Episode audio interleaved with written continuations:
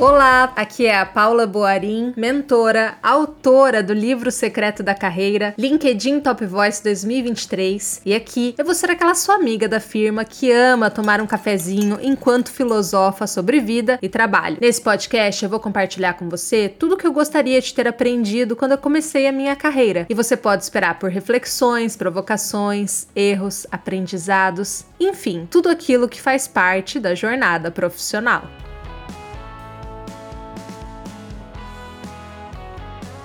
Amanhã de manhã você chegará ao escritório e talvez enfrente uma dessas situações. Uma expectativa que você tinha será frustrada pelo seu chefe ou um colega. A promoção que você tanto queria virá como uma negativa, sem justificativa. Você irá se calar diante de um comentário inconveniente porque não conseguiu ler se o ambiente o apoiaria. Você se sentirá refém de uma situação por não saber como sair dela. É duro ouvir isso, né? Eu sei, mas é necessário necessário, porque são possibilidades reais que acontecem todos os dias com muitos profissionais. E se eu te disser que elas poderiam ser resolvidas com uma boa e sutil leitura de cenário. Mas o que é leitura de cenário afinal, Paula? Você me pergunta aí do outro lado. Eu vou te dizer que é um conceito emprestado do vocabulário de guerra, e para explicar isso ainda melhor, quero que você imagine que o Brasil vai declarar guerra ao Paraguai. Antes de declarar essa guerra, antes de invadir o Paraguai, é preciso ler o cenário. Por exemplo, quais são os nossos pontos fortes e fracos em relação a essa invasão? Que ameaças e oportunidades temos nesse ataque? E o que faremos a longo prazo? Afinal, não adianta invadir um país sem ter clareza do próximo passo. Agora transfira esse conceito e perguntas aprendidas para a sua carreira. As perguntas são extremamente importantes para você entender o seu cenário e as consequências de suas decisões. E assim como em uma guerra, mercado de trabalho também terá aliados, inimigos, profissionais que se colocam como neutros e os que fazem jogo duplo. Nem todas as informações serão corretas, coisas importantes poderão ser omitidas e é preciso confiar desconfiando, como minha mãe dizia, um olho aberto e outro fechado, sabe? Então, análise, pensamento crítico, proteção e conquista é sobre isso que se trata leitura de cenário. É também sobre assimilar o impacto da realidade sobre sua vida profissional e traçar um plano de ação rumo aos seus objetivos, sem romance, sem blá blá blá e sem enganos. Eu vou te dar agora um exemplo de como que a gente consegue fazer leitura de cenário na prática dentro de uma organização. Começando pelo cenário. A gente já sabe com dados e fatos que o Brasil é um país relacional e que 80% das vagas são fechadas com influência da indicação, ou seja, relacionamentos e a qualidade qualidade deles, pode abrir ou fechar portas, aumentar ou diminuir resultados e possibilidades. E você, imagina, nesse exemplo, que está em uma empresa que reafirma tudo isso com a sua cultura empresarial. Então a realidade que você tem diante de você é relacionamento,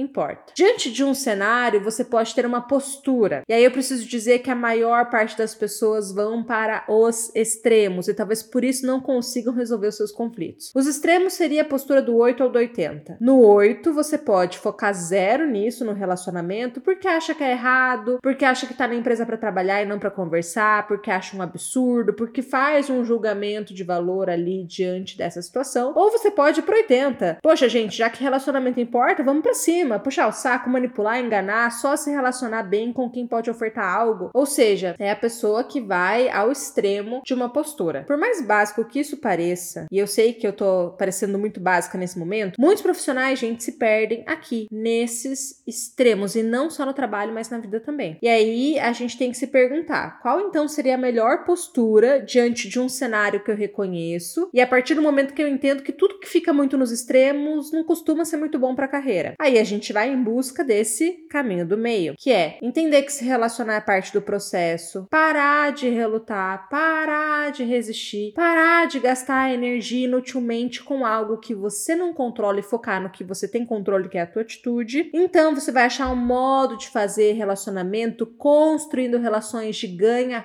ganha, que também é algo que tá fugindo ali dos extremos, porque você veja, está pensando em você e tá pensando no outro também. Você intencionalmente começa a construir pontes, você intencionalmente vai focar no relacionamento com as pessoas, e a diferença dessa opção do meio com a dos extremos é que você não ignora o cenário nem tão pouco se corrompe diante dele. Você se adequa. E tem uma frase de um filósofo que eu não vou lembrar agora qual é, que ele diz o seguinte: no meio está a virtude. Isso é muito importante para a gente não esquecer, né? No meio está a virtude. Isso serve para tantas coisas na nossa vida e na nossa carreira. E se não gosta da realidade atual, vá construindo em paralelo a nova vida profissional que deseja, utilizando a realidade como guia. E aqui também a gente já mata uma série de ilusões que muitos profissionais nutrem, que é: "Ah, eu vou sair dessa empresa e na outra vai ser totalmente diferente". Olha, não por nada, mas dependendo do que você está fugindo na empresa atual, a chance de você encontrar o mesmo cenário em outra empresa é muito grande. E eu digo por experiência própria, gente. Eu trocava de empresa achando que a próxima vai ser melhor. Então eu pensava, não, o problema é que eu tô numa empresa familiar. Não, o problema é que essa empresa é pequena. Ah, o problema é que a empresa é nacional. Ah, o problema é que não investe em RH, tem que ser uma great place to work. Cara, todas as empresas que eu passei tinham problemas muito similares. Não querendo desanimar, tá? Mas eu acho que partir dessa realidade de entender entender, obviamente, que os problemas tendem a se repetir porque a gente está submetido a uma mesma cultura e porque empresas, independentes se são empresas que investem em políticas de RH, multinacionais, grandes empresas, o que for, são empresas que vão ter problemas, ajuda a gente a dimensionar um pouco da nossa expectativa e até lidar melhor com a realidade. E aí, talvez agora você se pergunte, Paula, eu posso usar leitura de cenário para outras situações, para conquistar uma promoção, para lidar com um chefe inseguro, para driblar um mercado preconceituoso? Para saber quando me posicionar, para avaliar onde eu estou errando na minha carreira, para perceber oportunidades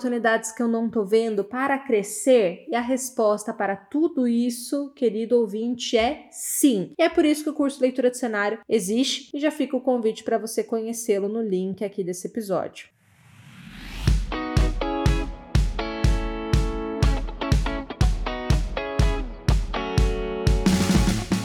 Curtiu conhecer um pouquinho mais sobre esse conceito de leitura de cenário? Faz sentido quando a gente traça esse paralelo com o cenário de guerra com o mundo do trabalho? Eu sei que parece agressivo, mas se você pensar profundamente, tem muitos pontos de similaridade. Se sim, me conta, eu vou ficar feliz de ter a sua opinião e a gente se encontra no próximo episódio, semana que vem. Beijos e até lá!